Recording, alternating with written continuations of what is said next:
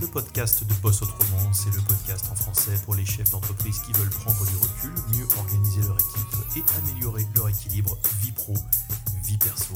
Retrouve tous nos articles et podcasts et vidéos sur nicolasnolf.com. Nicolas, N-O-L-F.com. J'ai l'honneur de parrainer le programme d'accélération Upgrade euh, de la serre numérique de Valenciennes destiné à l'accélération euh, de TPE dans le domaine du numérique. Le mardi 11 décembre 2018 avait lieu la soirée de lancement du programme à la serre numérique euh, devant eh bien, tous les participants ainsi que l'ensemble des consultants amenés à intervenir dans ce programme et j'intervenais euh, moi-même sur le thème se réinventer en tant que chef d'entreprise. On écoute ça tout de suite. Eh ben, on va commencer par, euh, par, dire merci déjà à la Numérique et puis euh, à, Mélissa et à Tanguy pour, euh, bah, pour leur, leur, confiance en ce qui concerne donc, le parrainage de ce, de ce programme Upgrade. on, a, on a pas mal évoqué le, le programme avec, avec Mélissa et Tanguy, notamment au mois de septembre, quand on s'est vu, on s'est vu à l'automne pour faire un, avoir une discussion ensemble sur euh, ce qu'on avait envie de mettre dans ce programme, euh, de quoi on avait envie de, parler, de quoi on avait envie de constituer, ce qu'on souhaitait apporter euh, tout simplement aux, participants. Et également une discussion sur le type d'intervenant qu'on allait souhaiter voir rejoindre ce, programme pour apporter, bah, être source de valeur ajoutée la plus forte possible.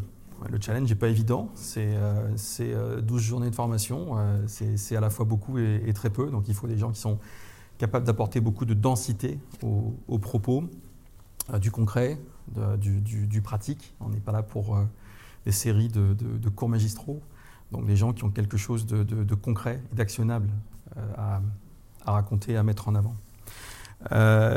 Là-dessus, du coup, ben, je, salue la présence de Denis. Je t'avais prévenu, j'allais parler de toi, c'est le chapitre Denis. Donc je salue la présence de Denis, euh, dont j'ai soufflé le nom euh, pour, pour, parler, stratégie et pour parler euh, réinvention de l'entreprise, réinvention du, du, business model. On se connaît avec Denis depuis pas mal d'années. On a commencé par être assez brièvement euh, collègues, en quelque sorte, à l'EDEC. Euh, Denis était prof de stratégie à l'époque dans le programme qui est l'exécutive MBA de l'EDEC.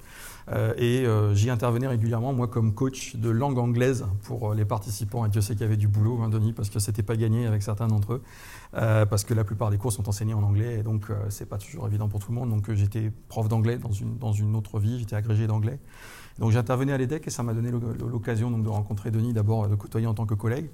Et puis euh, la vie et euh, les choix professionnels ont fait que j'ai eu l'occasion de passer de l'autre côté euh, de la barrière à un moment donné et d'aller m'asseoir dans la salle de cours et de suivre ce programme qui est l'exécutive MBA de, l'EDEC, dont, je suis sorti donc diplômé au bout de deux ans. Et donc Denis, qui a été mon, mon, collègue en quelque sorte, est devenu mon professeur de stratégie. Et il me plaît de constater à quel point, enfin, dans ce que Denis expliquait, il y a énormément de choses qui sont, qui sont mises en pratique dans l'entreprise. J'ai deux de mes collaborateurs avec moi ce soir, euh, Greg qui est mon chargé de communication, Adrien qui est mon content manager, et ils auront peut-être aussi été frappés par le nombre de, choses euh, qu'on fait aujourd'hui chez Atavik et qui sont directement issues de cette réflexion euh, de Denis. Je, prends l'occasion aussi de le remercier une nouvelle fois publiquement en tant qu'affaire. Parce qu'on n'a juste absolument jamais fini d'apprendre et, de, chercher justement les moyens de, se réinventer, d'être toujours pertinent, d'être toujours dans le, bon tempo, le bon truc au bon moment. Et Dieu sait que ce n'est pas, facile. Euh, dans les choses que j'ai, apprises de Denis, euh, il, en a, parlé ce soir euh, sans, jamais citer le terme, mais je vais le citer, je vais prendre l'occasion pour le citer. Une des obsessions de Denis dans son enseignement en stratégie, c'est la notion d'alignement stratégique. Et le lien est fait ici avec ce qu'il a expliqué ce soir, c'est que finalement, derrière chaque réinvention, il y a cette nécessité, une fois qu'on a décidé de vers quoi est-ce qu'on va se réinventer, d'immédiatement, il a pris l'exemple de BIC, c'était très très bien, euh, de retourner tout de suite, réaligner complètement toute la façon d'exécuter la stratégie. On dit que l'exécution mange la stratégie au petit déjeuner. C'est quelque chose qu'on a écrit, nous, sur des cadres, pour mettre sur les murs dans l'entreprise c'est execution eats strategy for breakfast. Vous pouvez avoir la meilleure stratégie du monde, si vous ne l'exécutez pas ou mal ou à côté de vos pompes, ça donne juste rien du tout. Les entreprises meurent assez rarement de mauvaises stratégies, elles meurent très souvent par contre de mauvaises exécutions dans la stratégie, de mauvais timing dans la stratégie ou de désalignement des ressources de l'entreprise vis-à-vis de cette stratégie. Ils veulent faire quelque chose, mais ils font autrement et ça les empêche de faire ce, quelque chose. Euh, quand on parle d'alignement stratégique, on, pense évidemment aux choses que Denis a, abordées dans ses slides, c'est-à-dire le, business model, la cohérence entre le business model, l'organisation de, l'entreprise, l'organisation de la supply chain, de la stratégie commerciale. On doit être cohérent et exécuter tout ça de manière, euh, euh, cohérente. Euh, on, est difficilement dans le, dans le low cost avec des magasins qui coûtent une fortune sur les Champs-Élysées, par exemple. Ça, c'est un exemple d'incohérence. Euh, on est difficilement dans euh, un service haut de gamme aux petits oignons pour les clients avec des plateformes téléphoniques à l'étranger qui comprennent à peine le client et qui lui raccrochent par exemple. Ça, c'est pas cohérent non plus. Donc, on, peut mourir de ces, de ces incohérences.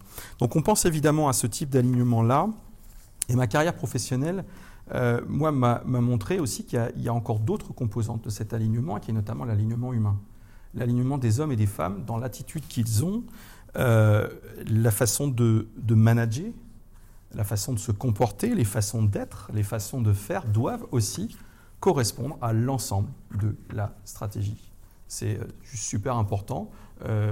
on ne peut pas rester ce qu'on est indéfiniment et se mettre à exécuter complètement différemment, complètement autre chose le lendemain on doit forcément chercher soi-même en permanence à, se réaligner, se réapproprier cette, réinvention du modèle et se réaligner le plus vite possible pour euh, retourner le plus vite possible, chercher cette cohérence et être, comme on dit au rugby, euh, sur ses appuis, de façon à exécuter les choses avec, euh, avec force.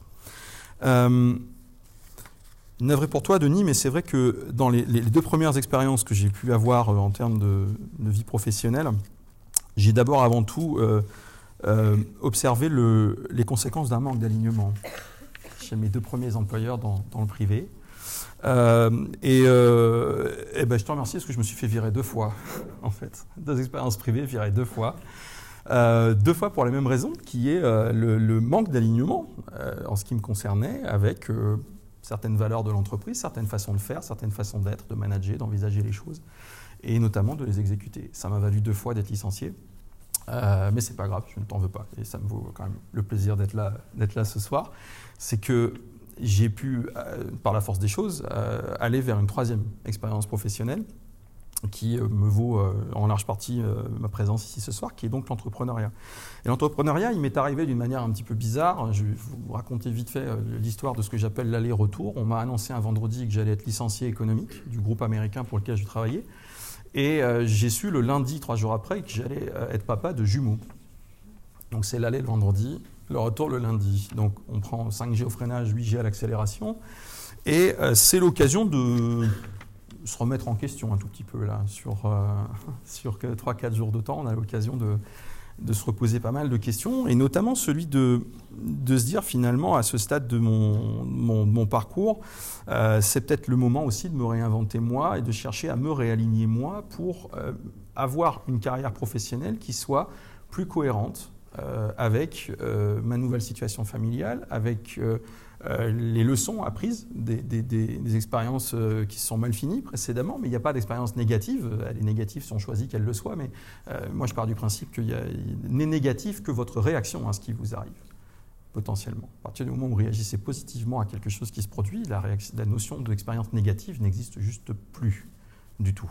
Donc on peut complètement se, réinventer, y compris, y compris soi-même. Et je me suis dit, c'est l'occasion d'aller euh, chercher davantage de cohérence avec, euh, ton expérience, avec tes valeurs, avec ce que tu as envie de faire, tes aspirations, et avoir un meilleur alignement euh, pro slash perso, de façon à ce qu'il y ait le moins d'incohérence possible entre ce que je suis en tant qu'individu et ce que je fais 8 heures, 10 heures, 12 heures par jour, quelquefois plus.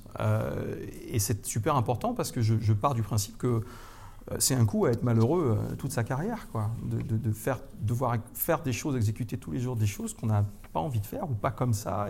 Et, c'est important de saisir cette occasion quand euh, la vie nous l'envoie finalement Et moi, c'est ce qui m'est arrivé avec ce licenciement à vendredi. J'ai passé le week-end à planifier ma vengeance, qui évidemment, comme toute vengeance, allait être terrible, euh, contre mon employeur, qui m'avait donc viré de manière évidemment totalement injuste, en tout cas vu de ma fenêtre.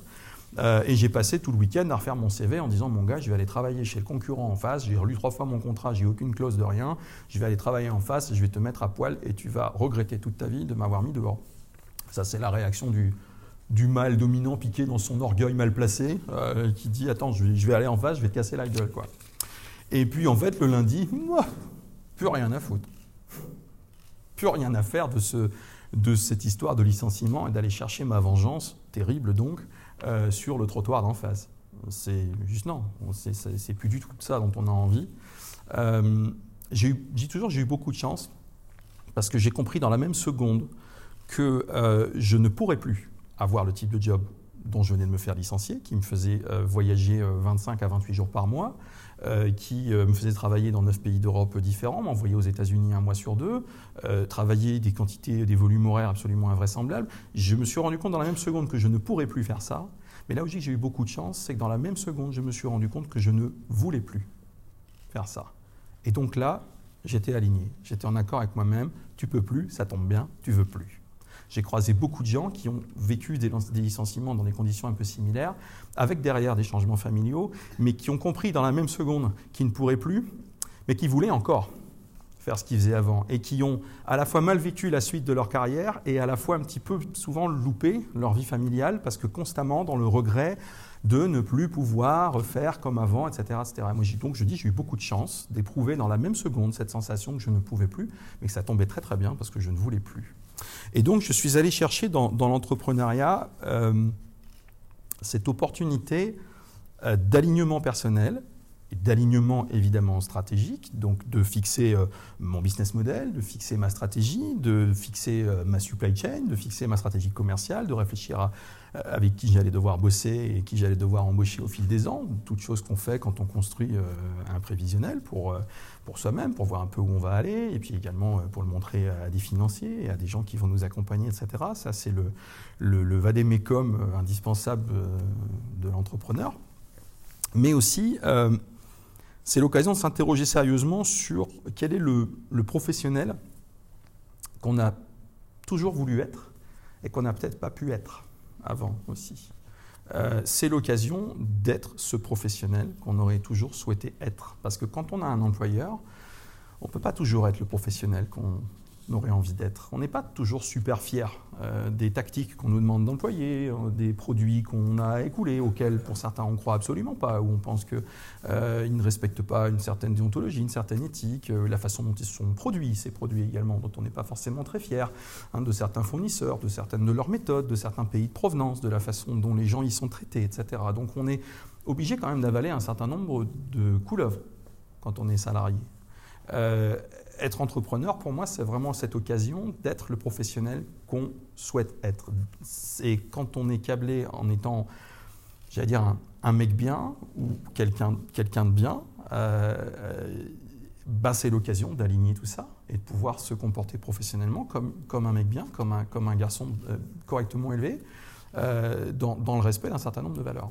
Et là, on se dit, bah, voilà mon occasion à moi d'être cohérent et d'être aligné avec moi-même, avec ces valeurs-là et j'en aurais pas de meilleur. Voilà, l'occasion de faire ça. Donc, euh, la façon qu'on a traité les gens, de travailler avec eux, le choix des fournisseurs, le choix des collaborateurs, etc., etc., c'est l'occasion de décider de tout, et il ne tient qu'à vous d'aligner tout ça sur vos valeurs, sur ce que vous avez envie d'être. Et donc, euh, euh, c'est vraiment une analyse à 360 degrés de tout ce qu'on aimerait pouvoir adopter comme comportement au quotidien dans son entreprise, et c'est l'occasion de le faire un message aux participants, c'est que de toute façon, je crois fondamentalement qu'on ne peut pas jouer un rôle de composition 10 heures par jour ou 12 heures par jour quand on entreprend. C'est juste pas possible. C'est juste pas possible. Se comporter comme un salaud euh, à la dure avec tout le monde, alors qu'au fond, on est, on est quelqu'un de, de bien et on est quelqu'un de sympa, c'est compliqué. Euh, l'inverse est vrai aussi. Hein quand on est un, mec, quand on est un sale mec, euh, on ne fait pas illusion très longtemps auprès de ses collaborateurs et de ses, parties prenantes, de ses clients, de ses fournisseurs. Le vernis saute très très vite parce que le vernis, il est bombardé toute la journée par du challenge, par du stress, par de la, provocation, par, par, tout un tas de choses, il est bombardé, ce vernis, en permanence. Donc il saute super vite s'il n'est qu'un vernis. Si c'est un rôle de composition, on vous démasque super vite. L'entrepreneuriat, et vos interactions avec vos, collaborateurs, notamment vos clients, vos fournisseurs, etc., euh, a le don de faire sauter le vernis super vite, chasser le naturel, vous connaissez la suite. Donc s'il y a bien un endroit où il faut euh, refuser tout de suite cette notion de rôle de composition, je pense c'est l'entrepreneuriat, parce qu'on en est, on n'en est juste pas bon, en fait, du coup, quand on fait ça, et on en est évidemment assez rapidement malheureux, parce qu'on en récolte un tas de problèmes. Donc on a tout intérêt à être dans l'authenticité dès le départ. C'est pas évident parce qu'on n'enfile pas finalement ce, costume de dirigeant du jour au lendemain. C'est pas toujours facile quoi. Quand on vient d'un job de salarié, il faut tout d'un coup, euh, il faut tout d'un coup être le chef, euh, le Deus ex machina, vers qui tout le monde va se tourner pour des solutions, des questions, etc., etc. Et euh, c'est pas c'est pas évident d'enfiler ce, costume-là du jour au lendemain, d'avoir la magnanimité qui est nécessaire au management, d'être capable de faire la part des choses, une dose d'intelligence émotionnelle sans doute un peu au-dessus de la moyenne pour être en contact avec ses propres émotions quand on les ressent, se dire là c'est pas le moment que je lui fasse la remarque au salarié parce que je sens que je suis très énervé il vaudrait mieux pour lui comme pour moi que je remette ça à demain. Euh, déceler chez les autres en face qu'ils ne sont pas dans leur état normal et que ce n'est pas le moment d'avoir cette conversation parce qu'à ce moment-là, ils ne sont pas réceptifs à ce qu'on s'apprête à leur dire, etc. On passe son temps il faut être très très très euh, en contact avec soi-même, avec ses, sentiments au moment où on les éprouve, ses humeurs, ses émotions, euh, pour, ben, pour, rester, pour rester bon. Donc c'est un formidable exercice de connaissance de soi, je trouve, l'entrepreneuriat et le, et le, management. Euh, je crois qu'il y a. Ça aide. Est-ce que c'est fait pour tout le monde? Je ne sais pas. Je crois que ça aide. Il y a des gens qui ont certaines prédispositions. Par contre, ce, dont j'ai acquis la certitude, c'est qu'on peut tout le temps apprendre à développer des choses et on peut tout le temps progresser. Et euh, sur, sur, ces axes-là, notamment, et l'entrepreneuriat, pour le coup, c'est vraiment le truc qui vous oblige à progresser sur ces choses-là. Et si vous n'en ressentez pas l'obligation, c'est sans doute que vous avez déjà un problème. Donc, euh, il faut se faire cette douce violence, qui est un peu contre-intuitive. Euh, c'est un terme que Denis a prononcé tout à l'heure, et c'est quelque chose que je dois dire à peu près 45 fois par semaine ou par conf call à, mon équipe, euh, pas plus tard qu'en réunion trimestrielle le lundi. Euh, il y a certaines démarches qui sont violemment contre-intuitives. Et c'est du côté où c'est contre-intuitif, c'est du côté où ça gratte et où ça frotte qu'il faut aller chercher, parce que c'est là que se trouve le truc en réalité. Si ça gratte et que ça frictionne, c'est qu'on est en train d'être challengé, c'est que c'est en, train de, c'est en train de faire un peu mal, c'est en train de remettre un peu en question, c'est en train de toucher un peu profond, et c'est vers ça qu'il faut aller. Mais l'intuition, c'est dire, oh là là, non, non, ne pas aller vers ça, c'est pas marrant ces conversations-là, n'y allons pas. Et tout l'intérêt est là, justement. C'est pas facile. Mais une autre chose que je dis tout le temps, c'est que si c'était facile, tout le monde le ferait. Donc c'est bien une bonne nouvelle le fait que ce ne soit pas facile de manager, c'est que si c'était facile, n'importe qui d'autre pourrait le faire, on aurait 90 000 concurrents euh, et, la vie serait beaucoup plus compliquée. Ce qui nous protège dans une certaine mesure, c'est que ce n'est pas évident. C'est pas évident, pour le coup. Donc on n'enfile pas le costume du jour au lendemain, ça passe forcément par une évolution personnelle. Et je vois autour de moi des, entrepreneurs euh, euh, que j'ai connus en ruche d'entreprise. Mon entreprise a été incubée euh, en ruche d'entreprise de 2012 à 2016. et j'ai le plaisir de les, voir les recroiser ici ce soir. Et, je sais, je connais pour certains d'entre eux la dose d'évolution personnelle qu'ils ont dû intégrer à leur parcours au fil de ces années. Et c'est, je crois, quand s'il leur arrive de faire ce, cette, cette introspection-là, je pense que ils doivent se trouver changés, oui, certainement. Euh, au, fil des, ans, ils doivent se trouver euh, différents de ce qu'ils étaient. Euh, pas tout à fait un autre, pas tout à fait le même, comme on dit. Mais ce cheminement personnel permanent doit être celui du management et de l'entrepreneuriat. De mon point de vue, il n'y en a pas d'autre. ça passe par prendre le temps de réfléchir cette évolution personnelle. Et on arrive vraiment au cœur de ce qu'est ce programme Upgrade et de la, philosophie qui est souhaitée derrière ça. C'est important de prendre le temps de la réflexion quand on est chef d'entreprise. L'entreprise a besoin, les salariés, vos collaborateurs, vos parties prenantes, vos clients, vos fournisseurs, toutes les personnes avec les 360 degrés de personnes avec lesquelles vous êtes en interaction ont besoin que vous preniez ce temps de réflexion. Donc accueillez-le déjà à bras ouverts, ce temps de réflexion. Euh, ils en ont besoin, ils en ont un besoin vital. L'entreprise a un besoin vital que son chef d'entreprise prenne régulièrement ce recul, ce temps de la réflexion.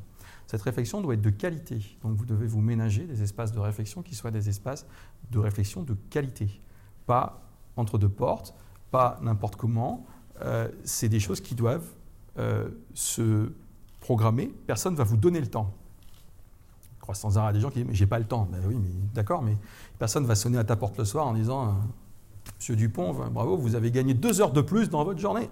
Ça le fera désormais 26 heures. Voilà deux heures offertes. C'est pas beau ça Les deux heures offertes, c'est bon pour les forfaits de téléphone d'il y a 20 ans, mais euh, sinon pour le reste, euh, ah mais j'ai pas, non mais j'ai même pas 5 minutes. Si tu n'as pas 5 minutes, tu es probablement quelqu'un qui aurait bien besoin de deux heures, voire de deux jours. Parce que tu as juste un énorme problème en fait. Et personne ne va te les donner ces 5 minutes, pas plus que les deux heures d'ailleurs. Si tu n'as pas 5 minutes, tu es un mec qui a besoin de deux heures, voire de deux jours.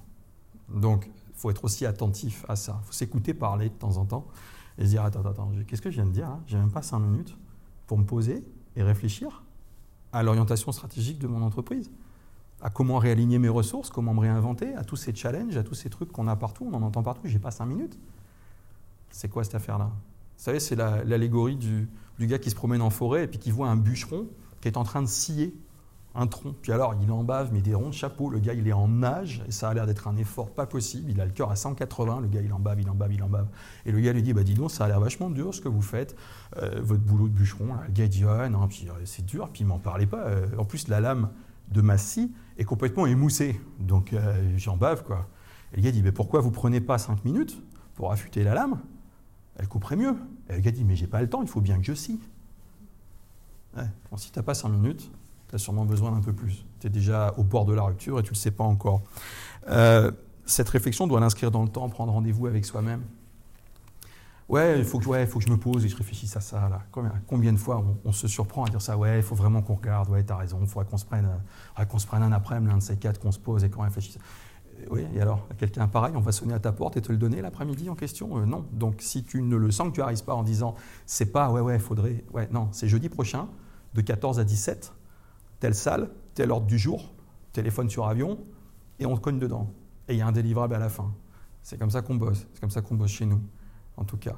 Parce que sinon, on ne le fait juste jamais, ce truc-là. Donc ce programme va vous permettre aussi de prendre date avec vous-même. Vous allez être obligé d'être à ces jours-là, à heure fixe, Content, pas content, prêt, pas prêt, c'est le moment, c'est pas le moment, j'avais autre chose, j'avais quatre messages et puis on a, on a cherché, j'ai 92 emails qui m'attendent, ben ouais mon gars, mais c'est à cette heure-là, c'est de 9h à 17h, c'est ce jour-là, le consultant il est venu, il est là pour toi et, euh, tu vas devoir te poser, que ça plaise ou pas. Donc c'est ce que j'appelle de temps en temps, c'est pas une belle expression, mais je le dis souvent, un petit peu de marche forcée dans la démarche justement. Euh, se contraindre, s'obliger à ces temps de passage. Oui, je dois ces deux fois par mois, pendant les six prochains mois, être présent, être préparé sur le sujet, si on m'a demandé de me préparer, euh, être concentré sur le sujet quand j'y suis, être pertinent sur le sujet quand j'y suis, être à l'écoute de la personne qui euh, m'explique des choses, être à l'écoute des gens qui sont assis à côté de moi, qui eux aussi ont pris de leur temps.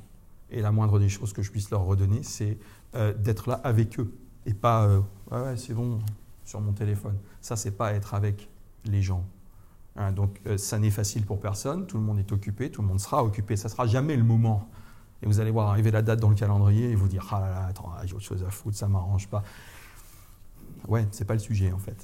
C'est qu'il faut prendre ce temps. Personne ne va vous le donner si vous ne le protégez pas, si vous ne prenez pas date avec vous-même, que vous n'acceptez pas cette date avec vous-même. Ça va juste pas marcher. Si vous l'acceptez, par contre, ça devrait bien fonctionner pour vous. L'objectif dans le développement personnel, bah, du chef d'entreprise, du dirigeant, c'est aussi le développement interpersonnel. Évidemment, on ne se développe pas. On parle beaucoup de développement personnel, mais on ne se développe pas tout seul en réalité. On se développe avec les autres, autour des autres, pour les autres, vis-à-vis des autres. Et les autres nous développent aussi. Donc ça, c'est aussi le développement perso, il est aussi à 360 degrés, en réalité, oui, il devrait l'être. Le but, c'est de se tirer vers le haut, parce qu'on ne peut emmener les autres avec soi et les tirer vers le haut que si on se tire vers le haut soi-même. Euh, c'est un entrepreneur américain qui s'appelle John Lee Dumas qui dit on est la moyenne des cinq personnes que l'on fréquente le plus. Je laisse ça descendre deux secondes pendant que vous faites la liste des cinq personnes. Alors, il y a ma belle-mère, ma voisine qui est bête, mais alors d'une force. Il y a ma gosse qui, fait, qui a deux ans qui sait juste dire blablabla pour l'instant. Ça fait pas lourd, la moyenne, elle n'est pas terrible. Non, je déconne. Mais la moyenne des cinq personnes que vous fréquentez le plus, élargissez un peu cette réflexion à qu'est-ce que vous lisez? Qu'est-ce que vous mettez dans les oreilles quand vous allez faire une heure de fitness ou euh, partir une heure vous balader? Qu'est-ce que vous écoutez en voiture? Euh, De quoi vous nourrissez votre réflexion? Euh, quel, podcast, quel bouquin, quel truc? Sur quoi vous êtes en ce moment? À qui est cette voix? Quelles sont ces voix que vous laissez entrer dans votre vie, dans votre tête et dans votre réflexion? Est-ce qu'elles vous apportent quelque chose ou pas? Est-ce qu'elles sont positives ou est-ce qu'elles sont négatives? Est-ce qu'elles vous tirent par les pieds ou est-ce qu'elles vous tirent par les cheveux? Est-ce qu'elles vous amènent vers le bas ou est-ce qu'elles vous font grandir? Donc soyez juste quelquefois plus en contact avec ça, posez-vous plus souvent peut-être cette question. Est-ce que si je fais la moyenne de ces cinq influences, on va dire, c'est très à la mode ça, les influenceurs, de ces cinq influences que j'ai, ça peut être l'ancien collègue de je sais pas où que vous appréciez, qui a, un regard sur les choses qui vous intéressent, ça peut être cet entrepreneur qui est peut-être 2-3 ans devant vous en termes de ce qu'il a fait, avec qui vous aurez plaisir à aller, à aller déjeuner une fois de temps en temps, à aller dîner une fois de temps en temps, et je le fais régulièrement avec des gens parmi vous, et c'est aussi... Euh, c'est aussi les lectures, c'est aussi les podcasts, c'est aussi, aussi toutes, ces choses-là. Euh, il faut essayer d'augmenter cette moyenne, quoi, tout simplement. C'est pas beaucoup, 5 personnes en fait. Il suffit d'agir sur 3, 4, 5 trucs qu'on écoute, qu'on lit, qu'on entend, pour déjà, déjà être un peu mieux. Déjà être un peu mieux. C'est euh, super important. Il y a autre chose qu'il faut se dire aussi, c'est quand on est la personne la plus intelligente dans la pièce, ça fait écho à ce que disait Denis tout à l'heure, quand on est en permanence donc on a en permanence la sensation d'être la personne la plus intelligente dans la pièce et qu'il faut sûrement changer de pièce. Donc cette formation va être l'occasion de temps en temps aussi pour vous de changer de pièce, que vous confrontez à des gens qui sont plus intelligents que vous, qui sont intelligents différemment de vous et qui vont vous faire progresser. J'en terminerai juste avec un truc, c'est qu'il m'est arrivé euh, récemment, ces deux dernières années, de, croiser des gens qui... Euh, euh, me demandant ce qu'on devient, ce que devient ta vie, etc. Est-ce qu'on fait euh, Écoute, écoute, écoute. Et puis ils me disent oh, c'est, génial, oh, tu as, de la chance, tu as une entreprise qui marche et tout, maintenant tu as vraiment de la chance. Quoi. C'est un petit peu euh, irritant cette histoire de chance, non? Parce que moi j'ai remarqué juste un truc c'est qu'en réalité, plus je travaille, plus j'ai de chance. Plus je m'ouvre aux autres, plus j'ai de chance. Plus je donne aux autres, plus j'ai la chance de recevoir des choses aussi. Plus je cherche, euh, pas forcément le confort dans mon opinion ou autre chose, plus je cherche la contradiction plutôt de mon opinion, le challenge dans mon opinion, plus j'ai de chance. Magique, non? Donc ça s'entretient, tout ça. Ce programme va être là pour ça. Préparez-vous à avoir de la chance. Merci. Merci. Voilà, comme d'habitude, rappelle-toi que si c'était facile, eh ben, tout le monde le ferait. Ce qui me ferait super plaisir si ce podcast t'a intéressé, c'est que tu viennes me laisser un commentaire sur mon site www.nicolanolf.com slash podcast. A plus, ciao